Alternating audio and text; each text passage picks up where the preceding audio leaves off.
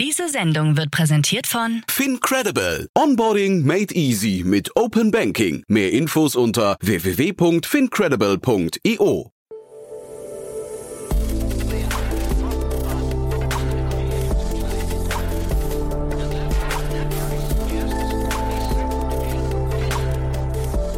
Startup Insider Daily. Hallo und herzlich willkommen zurück zu Startup Insider Daily am Mittag. Bei uns ist heute Pablo Harisch, Co-Founder von Umday. Der war vor etwa einem halben Jahr schon mal bei uns. Da ging es um die 30 Millionen Euro schwere Wachstumsfinanzierung. Nun hat das Unternehmen, das eine internationale Plattform für multimediale Kundenservices anbietet, eine Übernahme von Icon Communication Centers bekannt gegeben. Icon ist ein mehrsprachiges Contact Center mit Sitz in Prag. Alles weitere und mehr gibt es jetzt im Interview gleich nach den Verbraucher Hinweisen legen wir los. Ich wünsche euch viel Spaß. Werbung. Hi, hier ist Nina aus dem Content-Team von Startup Insider. Vielleicht hast du es ja schon gehört, wir haben endlich neben unserem Hauptkanal Startup Insider nun auch separate Kanäle für unsere verschiedenen Formate eingerichtet. Wenn du zum Beispiel nur unser tägliches Nachrichtenupdate Startup News hören möchtest, kannst du ab jetzt ausschließlich den Startup News Kanal abonnieren. Gleiches gilt für Investments und Exits, Startup Spotlight und alle anderen Formate, die zukünftig kommen werden. Die volle Ladung Startup Insider, also alle Formate, gibt es natürlich weiterhin hier auf dem Hauptkanal. Also, um die einzelnen Kanäle zu abonnieren, besuche jetzt startupinsider.de/slash insider. Wir sehen uns auf deinem Lieblingskanal. Startup Insider Daily. Interview. Cool, ja, es ist ja mal ein gutes Zeichen, wenn jemand zweimal in kurzer Zeit hier ist. Und so ist es auch mit Pablo Harisch, dem Co-Founder von Umday. Hallo Pablo. Hi Jan, freut mich, dass ich wieder hier sein darf. Ja, ich sage in kurzer Zeit, du warst im Februar schon mal hier, Ende Februar. Und da hatten wir über eine tolle Runde gesprochen. Ähm, 30 Millionen Euro waren es damals unter anderem von Project A. Und jetzt äh, scheint sich herauszukristallisieren, was ihr mit dem Geld machen wollt, unter anderem, ne? Ja, genau. Wir hatten es ja damals schon angekündigt, dass wir das natürlich auch als ja, Geld für Übernahmen und Internationalisierung nutzen wollen. Und da haben wir jetzt unseren ersten Meilenstein erreicht, nämlich wir haben die erste Transaktion erfolgreich abgeschlossen und eben Icon in Prag übernommen. Mhm. Bevor wir jetzt über die Transaktion sprechen, vielleicht nochmal für die Hörerinnen und Hörer, die damals den Podcast nicht gehört haben, vielleicht nochmal ein paar Worten, was Umday eigentlich genau macht. Mhm. Sehr gern. Ähm, also wir arbeiten bei Umday an einer Plattform für für Callcenter ähm. Am Ende betreiben wir die ähm, Plattform für äh, auf mehreren Ebenen. Es gibt den sogenannten Managed Service, wo wir gegenüber den Kunden als ähm, Outsourcing-Provider auftreten und es gibt den sogenannten Self-Service, wo eben Kunden sich selber anmelden können und die Plattform selbst administrieren können. Ähm, auf der anderen Seite stehen selbstständige Unternehmer. Wir nennen die Talente und die können eben über unsere Plattform von überall aus ihre Dienstleistung anbieten und dadurch eben mit den Kunden arbeiten und Geld verdienen. Und das ist im Endeffekt das, was wir tun. Ähm, was dabei noch wichtig ist, wir ähm, entwickeln die gesamte Software, die dafür nötig ist, also für, die, für das Aufsetzen, für die Administration und die, ja, die am Ende auch die, die Operations der Callcenter komplett selbst. Und das ermöglicht uns auch die sogenannte Umday, ja, Umday Formel, wenn man so möchte. Wenn man in, in einem alten Modell ähm, denkt oder in, einem, in dem bisher ähm, üblichen Modell, dann ist es eben so, dass die in der Regel den Mindestlohn verdienen und über unsere Plattform ähm, eben die Möglichkeit haben, da deutlich mehr zu verdienen. Im Gegenzug müssen sie sich aber eben selbstständig machen, Unternehmer sein und eben auch ähm, ents eine entsprechende ähm, Performance an den Tag legen. Aber das machen wir bei Umday. Mhm. Und dann stellt sich jetzt trotzdem natürlich die Frage, warum müsst ihr anorganisch wachsen? Also welche Rolle spielt jetzt Icon ähm, und warum konntet ihr das, äh, das, nicht selbst aufbauen? Mhm.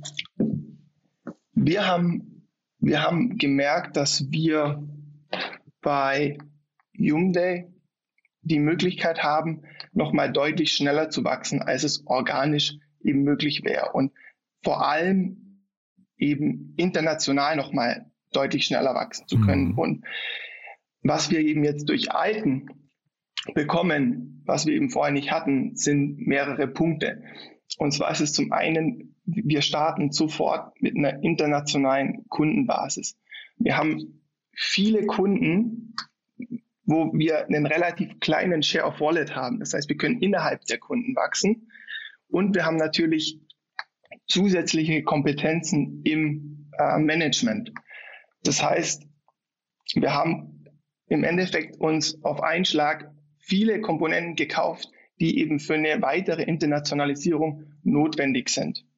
Mhm. Und deswegen macht der Deal aus unserer Sicht total Sinn. Mhm. Das sind jetzt so Punkte, die wahrscheinlich, da werden jetzt wahrscheinlich viele Startups hellhörig und sagen, das, das könnten wir doch vielleicht adaptieren. Äh, kannst du uns mal durch diesen Prozess führen? Wie habt ihr denn Icon identifiziert? Also wann mhm. merkt man, und, ist, das, ist das so ein Prozess, wo man quasi so ein Marktscreening macht und dann, dann spricht man mit sehr, sehr vielen, also sehr aufwendig? Oder habt ihr ganz gezielt gesagt, das ist eigentlich der Partner, den haben wir irgendwie aus irgendwelchen Gründen, kennen wir den schon und wir glauben, dass die eigentlich wunderbar passen? Ja, also nee, tatsächlich ging das los, ähm, wie ich gesagt habe, haben als erstes die Kriterien definiert. Also wenn wir eben international wachsen wollen, unser Wachstum beschleunigen wollen, ähm, haben wir Kriterien definiert. Und anhand von diesen Kriterien haben wir eben einen Research gemacht und unterschiedliche Targets identifiziert. Und das waren ungefähr 50 Targets, die grundsätzlich in Frage oh, wow. gekommen sind. 50. Ja, also es war schon, genau, war, war schon ordentlich, was wir da gefunden haben und dann eben davon wiederum haben wir mit zehn gesprochen und wie gesagt, da dann eben war Icon das Target, was von den Kriterien perfekt gepasst hat und wirklich alle Boxen getickt hat. Aber heißt ja wahrscheinlich auch noch nicht, dass die anderen deswegen alle vom Tisch sind, ne? Nee, genau, genau. Aber wie gesagt, ich meine, die, die, wenn man, wenn man so möchte, die richtige Arbeit beginnt ja jetzt auch irgendwo. Ja, wir haben jetzt den ersten Meilenstein erreicht und das ist auch cool und wir freuen uns da auch. Aber jetzt geht ja eben die, die Post-Merger-Integration los und jetzt müssen wir auch zeigen, dass die Strategie so aufgeht, wie wir es uns vorstellen. Und mhm.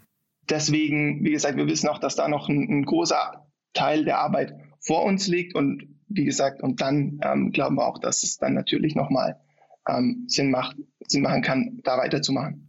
Ja, vielleicht nochmal kurz zur Einordnung, weil das klingt ja jetzt schon fast so ein bisschen nach einem Private Equity Spiel, was ihr da macht. Aber ihr, wenn ich es richtig verstehe, ihr seid ja eigentlich auch kein ganz normales Startup, muss man glaube ich sagen. Vielleicht musst du noch mal ganz kurz die Konstellation bei euch, dein, dein Vater, also finde ich ja erstmal sehr spannend. Du gründest, du hast gegründet mit deinem Vater und deinem Bruder zusammen. Das ist eine, eine Konstellation, die gibt es glaube ich so nie oder selten. Ne? Ähm, mhm. Dein Vater bringt eine sehr, sehr starke Vita auch in, in einem zumindest angrenzenden Bereich mit. Das heißt, ihr wisst schon, was ihr tut, glaube ich. Und wahrscheinlich ist deswegen auch, ähm, ihr seid ja mittlerweile jetzt 250 Mitarbeiter, ihr seid sehr, sehr schnell gewachsen. Ne? Ich glaube, das sind alles so Punkte, die muss man vielleicht einmal kurz noch einordnen. Mhm. Mhm, gern. Ähm, genau, also wir sind, wir sind genau grundsätzlich äh, relativ schnell jetzt gewachsen über die letzten Jahre, auch wie du gesagt hast, über 250 Mitarbeiter. Wir haben die Firma die ersten ja, fünf, knapp sechs Jahre wenn es nötig war, eben aus der Familienkasse finanziert.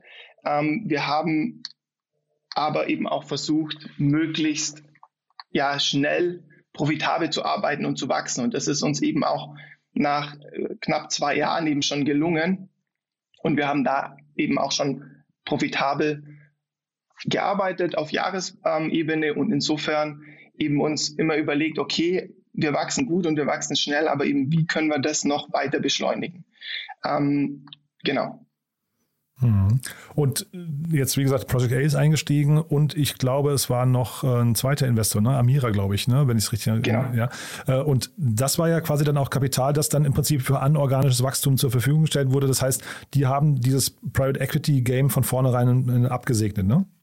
Genau, also wir, wir haben mit denen von Anfang an eben über unsere ähm, Strategie gesprochen, wie unser Plan ist, wie wir glauben, dass wir jetzt nochmal stärker in den Wachstumsmodus Modus schalten können, wie wir den nochmal intensivieren können. Mhm. Und dafür war eben die, die, die Runde vorgesehen, genau. Mhm.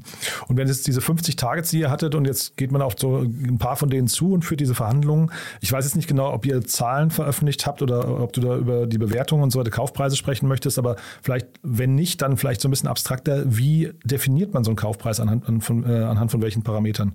Also genau zum, zum Kaufpreis kann, kann ich leider nicht sagen. Ich habe es befürchtet. genau, also die Standardfloskel, dass wir da Stillschweigen vereinbart haben. Ähm, aber grundsätzlich, wie geht man da vor? Im Endeffekt, man, man, man schaut sich eben an, wie die Profitabilität aussieht. Man schaut sich an, wie, wie, wie die Kundenstruktur aussieht, auch die Abhängigkeit von einzelnen Kunden. Und man schaut sich natürlich auch an, wie, wie gut und wie stark ist auch das Management-Team und wie sehr ergänzen sich auch die unterschiedlichen Skills. Und genau, und, und das legt man an und schaut eben dann, was, was, was rauskommt. Hm. Und jetzt bei, diesen, bei diesem Prozess sowohl der Akquisitionsteil als auch, du hast ja gerade schon Post-Merger-Integration äh, äh, angesprochen, das sind ja, das sind ja beides sehr, sehr komplexe Prozesse, wo man, glaube ich, auch sehr viel falsch machen kann. Ne? Vor allem jetzt bei der Post-Merger-Integration. Holt man sich da Hilfe, holt man sich da Experten in, die, in den jeweiligen Disziplinen? Mhm, absolut. Also ich glaube, grundsätzlich, wir haben um den Glas ein, ein sehr, sehr erfahrenes Team. Wir, ähm, wir verstärken da das Team auch noch weiter, weil wie du gesagt hast, es ist ein sehr, sehr aufwendiger und komplexer Prozess. Und ähm, ohne ein erfahrenes Team geht es nicht so gut. Mhm. Das stimmt, ja. Ja. Und also ja, trotzdem nochmal dieser Post-Merger-Integration-Teil, weil ich finde den, also kaufen ist ja, das klingt ja verhältnismäßig leicht, ne? Also da irgendwann mhm. äh, hat man sich dann, also in der Hoffnung, man hat das richtige Target gefunden, aber man hat sich auf den Kaufpreis geeinigt. Aber ich glaube, der, der, jetzt kann ja trotzdem noch sehr, sehr viel schief gehen. Ne? Aber worauf mhm. muss man da aus eurer Sicht achten? Also es ist natürlich so, dass wir jetzt mit, mit Icon und im Rahmen jetzt auch von der Internationalisierung auch wir als Unternehmen deutlich internationaler werden. Das heißt, wenn wir zum Beispiel vorher sehr stark ähm, in, in Deutsch kommuniziert haben, dann wird es jetzt perspektivisch stärker Richtung Englisch schwenken. Mhm. Dann muss man natürlich gucken, dass man die, die Teams, die unterschiedlichen Teams natürlich in den unterschiedlichen Firmen auch gut, gut aligned. Mhm. Worüber ich spreche, ist, Icon wird bei uns zukünftig als eigene ähm, Business Unit geführt im, im Growth-Bereich. Mhm. Und Insofern werden da auch die ähm, Positionen alle erhalten bleiben, aber es erfolgt natürlich ein sehr enger Schulterschluss mit den entsprechenden Kollegen auf unserer Seite, also auf Hyundai-Seiten, mhm. sodass wir eben wirklich den Wissenstransfer, den Know-how-Transfer mhm. gewährleisten, voneinander lernen und eben den, das Ziel, und, und das ist eben nochmal, warum haben wir das gemacht? Wir wollen ja am Ende den den Share of Wallet bei den Kunden, die jetzt aktuell schon im Icon-Portfolio sind, zum einen erhöhen und aber auch andere Kunden, die Icon bereits in der Sales Pipeline hatte, natürlich mit akquirieren, also auch deren Salesforce am Ende mit nutzen, um das Wachstum weiter zu beschleunigen. Und, und um das eben hin, hinzubekommen, haben wir bei Icon auf jeden Fall die Expertise und die Erfahrung im Team und mit unserer Plattform, wo wir nochmal auch die Kapazitäten und die, ja, die technische Infrastruktur dafür zur Verfügung stellen, sehen wir uns da sehr gut aufgestellt. Mhm. Wer sind denn eigentlich eure typischen Kunden und äh, vielleicht auch die Wettbewerber? Sind die Wettbewerber so die typischen tradierten Callcenter oder sind es eher die Inhouse-Abteilungen? Also aktuell kämpfen wir natürlich sehr, sehr stark mit den traditionellen Anbietern um die, ähm, um, um die gleichen Budgettöpfe, wenn man so möchte. Also das, das, das, das ist schon so. Mhm. Ja. Okay, und äh, also vielleicht kannst du trotzdem noch mal so ein bisschen ähm, uns durchführen, wo da jetzt die Reise hingeht. Ne? Also für, vor, vor allem mhm. auch mit dem Blick auf die Kundengruppen. Also ab welcher Größenordnung macht es denn Sinn, mit euch zu sprechen? Mhm. Also grundsätzlich, wie gesagt, die zwei Modelle, Managed Service und Self-Service. Managed Service macht in der Regel Sinn ab irgendwas um die 10 FTE, also das sind ungefähr 15 bis 20 ähm, Talents, mhm. die, die über unsere Plattform arbeiten. Alles darunter macht ähm, grundsätzlich Sinn, eben im Self-Service sich selber anzulegen und selber zu managen. Und das kann man sich so vorstellen, dass man da eben von uns natürlich auch eine Einführung bekommt und eine Erklärung, wie das funktioniert, wie ich mir so mein eigenes Callcenter aufbauen kann und dann eben das aber selber administriert. Hm. Und die Argumente, die da für euch sprechen, sind hinterher die Kostenvorteile, würdest du sagen? Oder ähm, also, ne, das, ich, ich kenne mich zu wenig aus in dem Segment, muss ich ganz ehrlich mhm. sagen. Deswegen, ich versuche mich gerade so ein bisschen in euren Kundenakquiseprozess äh, mhm. reinzuversetzen, mit welchem USP man dann hinterher durch die Tür kommen muss, um damit sich jemand für euch entscheidet. Ja. Es kommt immer ganz, ganz darauf an, was man, was man als Kunde möchte. Ähm, wenn man ähm, einen sehr hohen Wert auf Flexibilität legt, zum Beispiel, dann, dann, dann können wir natürlich durch unser Modell eine, eine sehr, sehr hohe Flexibilität liefern.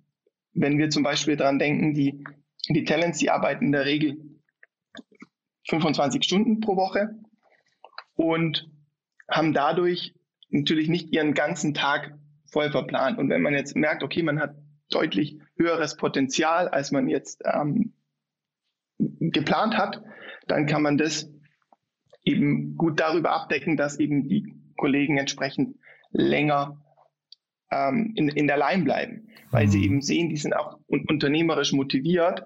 Ähm, ja, sie, sie können jetzt nochmal, jetzt ist richtig viel Volumen in der Line und jetzt können sie nochmal richtig Geld verdienen und dann bleiben die eben länger in der Line und man kann eben so auf Flexibilitätspeaks ähm, reagieren. Natürlich aber auch nach, nach unten, wenn das Volumen eben aus irgendeinem Grund mal geringer als geplant ist, kann man eben auch gut nach, nach ähm, unten ja, im, im Endeffekt reagieren, weil die Leute eben dann, wenn sie auch merken, es gibt weniger Calls in der Line, eben sich auch ähm, ja, auswählen und dann eben was anderes machen. Mhm. Was sind denn eigentlich so die größten Herausforderungen dahinter? Sind es die äh, Kunden zu überzeugen oder eher die Mitarbeiter dann zu finden, also die, die, die äh, quasi äh, Callcenter Agents? Also es sind natürlich wieder die beiden Seiten von der Plattform, die man irgendwie, äh, wo man beide Bälle in, in der Luft halten Weil es schon ein Marktplatzmodell, ne, letztendlich, oder? Genau, ja. genau. Mhm. Am Ende, am Ende ist es, genau, am Ende ist es eben das, ein Marktplatzmodell und man muss immer gucken, dass man die Bedarfe natürlich möglichst gut matcht, weil wenn du einen, einen starken Überdruck an, an Talents hast, ähm, dann, die keine Projekte haben, dann werden die unglücklich und gehen von einer Plattform runter. Mhm. Und das Gleiche ist eben mit den Kunden, wenn die eben jetzt mehr Talents brauchen, die du nicht liefern kannst, dann mhm. arbeiten die nicht mit dir zusammen. Und insofern ist, ist die Challenge natürlich das Austarieren ähm, von Angebot und Nachfrage. Mega spannend. Also stelle ich mir fast unmöglich vor, oder? Also habt ihr, äh, habt ihr schon so verlässliche Daten, dass ihr genau wisst, zu welchen Stoßzeiten ihr wie viele Leute braucht? Also kann man das schon ähm, anhand eurer Daten schon irgendwie prognostizieren? Genau, also wir, wir, haben, wir haben einige Kunden, die schon relativ lang bei uns sind und bei denen können wir das relativ verlässlich vorhersagen und es funktioniert auch, es funktioniert auch sehr gut. Und das ist eben auch, wie gesagt, Teil des Modells. Und wenn man das offen kommuniziert mit den, mit den Talents, dann funktioniert das erstaunlich gut. Und wie gesagt, viele glauben es nicht, bis sie es gezeigt haben, aber das, am, am Ende kann man nur sagen, ja, es funktioniert dann. Und wie gesagt, klar gibt's, also klar kann man das vorhersagen, indem man eben guckt, okay, wie war das in der Vergangenheit? Aber es gibt immer auch eben unerwartete Spitzen, die du nicht vorhersagen kannst und wo man dann eben gucken muss, okay, was war jetzt der Grund dafür, um das eben für die Zukunft in das Modell mit einfließen zu lassen, was eben deine Forecasts am Ende auch berechnet. Super. Und was würdest du vielleicht noch letzte Frage dazu, wie groß kann das Ganze mal werden? Weil der Markt ist ja wahrscheinlich riesig, ne? Mhm. Ja, genau. Also der, der, der, Markt, der Markt weltweit ist, ist riesig. Ähm, also wir glauben auf jeden Fall, dass da uns erstmal keine, keine Grenzen gesetzt sind. Wenn jetzt im nächsten Schritt die Internationalisierung gut funktioniert, dann glauben wir auf jeden Fall, dass wir da ähm, weiter stramm Richtung ähm, Unicorn marschieren können und wirklich einen, einen, relevanten großen Player bauen können, der eben, ja, der dann, dann am Ende auch zum, zum Marktführer wird oder der, der Go-To ähm, ist, wenn es eben darum geht, seine Kundenkontakte irgendwohin auszulagern. Sehr, sehr spannend. Pablo, du dann, äh, ja, also klingt, klingt nach einer spannenden Mission, finde ich. Vor allem, also ist spannend, dass ihr im äh, Akquisitionsmodus seid. Du hast mir vorhin noch gesagt, ihr sucht jetzt Mitarbeiter, hast du ja eben gerade auch nochmal erwähnt. Ähm, in welchen Bereichen sucht ihr und an welchen Standorten? Also wir suchen tatsächlich europaweit, ähm, standorttechnisch. Wir haben Standorte in Sofia, Bulgarien, in Prag jetzt, ähm, in München und vielleicht ganz bald auch in Berlin. ähm, da sind wir gerade auch natürlich stark dran. Und grundsätzlich aber natürlich auch gern remote. Wir suchen, wie gesagt, europaweit nach Talenten, vor allem im Produkt- und Entwicklungsbereich. Wir haben mhm. uns da jetzt auch neu verstärkt. Wir haben jetzt einen, einen VP Product geheiert, der uns da auch massiv unterstützt in der Weiterentwicklung unserer Plattform und der technischen Infrastruktur. Und da suchen wir jetzt ähm, ja, Backend-Entwickler, Frontend-Entwickler, Product Manager. Also wenn, wenn jemand sich angesprochen fühlt und Bock hat, bei uns äh, mitzumachen, sehr gern. Ähm, wir suchen nach wie vor dringend ähm, Kollegen. But there is one more thing. One More Thing wird präsentiert von OMR Reviews. Finde die richtige Software für dein Business. Also Pablo, ganz, ganz spannend muss ich sagen. Als letzte Frage wie immer, wir haben eine Kooperation mit OMR Reviews und bitten deswegen jeden unserer Gäste nochmal einen Tooltip abzugeben, ein Tool, mit dem sie gerne arbeiten. Ja, und ich bin gespannt, was du mitgebracht hast. Ja, cool. Also heute habe ich mitgebracht ähm, Jira, was ein ähm, Ticketing-System ist und was uns jetzt erlaubt, eben einfach mehr Transparenz in den Entwickler, in, ja, in, in die Entwicklungsabteilung zu bringen und eben im Blick zu haben, an wel welchen Stellen werden welche Tickets eröffnet, was haben wir, wir nutzen das eben auch für unsere gesamte Backlog-Planung im Entwicklerbereich und insofern ist das heute das Tool, was ich mitgebracht habe. One More Thing wurde präsentiert von OMR Reviews. Bewerte auch du deine Lieblingssoftware und erhalte einen 15 Euro Amazon-Gutschein unter moin.omr.com/insider. Also Pablo, hat mir wirklich großen Spaß gemacht, tolle Entwicklung. Ich würde sagen, wir bleiben in Kontakt. Es kann ja sein, dass dann sich demnächst vielleicht nochmal was tut. Muss jetzt gar nicht kommentieren, aber ähm, es klingt ja auf, auf, jeden Fall so, als hättet ihr gerade ziemliche Traction. Von daher halt uns gerne auf dem Laufenden und äh, wenn es was gibt, sag gerne Bescheid, ja? Super, vielen Dank, mache ich auf jeden Fall gerne. Vielen Dank dir auch nochmal für den Podcast, Jan. Werbung Hi, ich bin Paul, Product Manager bei Startup Insider und hier, um dir kurz unser Podcast-Verzeichnis vorzustellen. Mit einer wachsenden Liste von bereits über 10.000 Episoden ist unser Podcast-Verzeichnis die größte Sammlung deutschsprachiger Podcasts rund um die Themen Unternehmertum, Technologie, Digital Marketing und mehr. Nutze jetzt die verschiedenen Filter, um Podcasts zum Beispiel nach ihrem Themenschwerpunkt, Gästen oder Erscheinungsdatum zu sortieren, damit du genau das findest, was dich interessiert. Also, wenn das was für dich ist, dann besuche jetzt ganz einfach unsere Plattform auf startupinsider.de/slash insider. Startup Insider Daily, der tägliche Nachrichtenpodcast der deutschen Startup-Szene. Vielen Dank an Jan Thomas und Pablo Harisch, Co-Founder von Umday, für das Gespräch. Sie sprachen anlässlich der Übernahme von Icon. Wir kommen heute Nachmittag noch einmal für euch zurück mit einem weiteren Interview. Heute ist zu Gast Uli Benker, Head of Marketing von Numbat. Numbat ist im aufkommenden E-Mobilitätszeitalter sehr gefragt, denn es wird eine ausgeprägte Schnellladeinfrastruktur dringend benötigt. Die von eCapital angeführte Finanzierungsrunde wird dem Cleantech-Startup sicher dabei helfen. Schaltet da gerne ein bei uns im Podcast Podcast um 16 Uhr.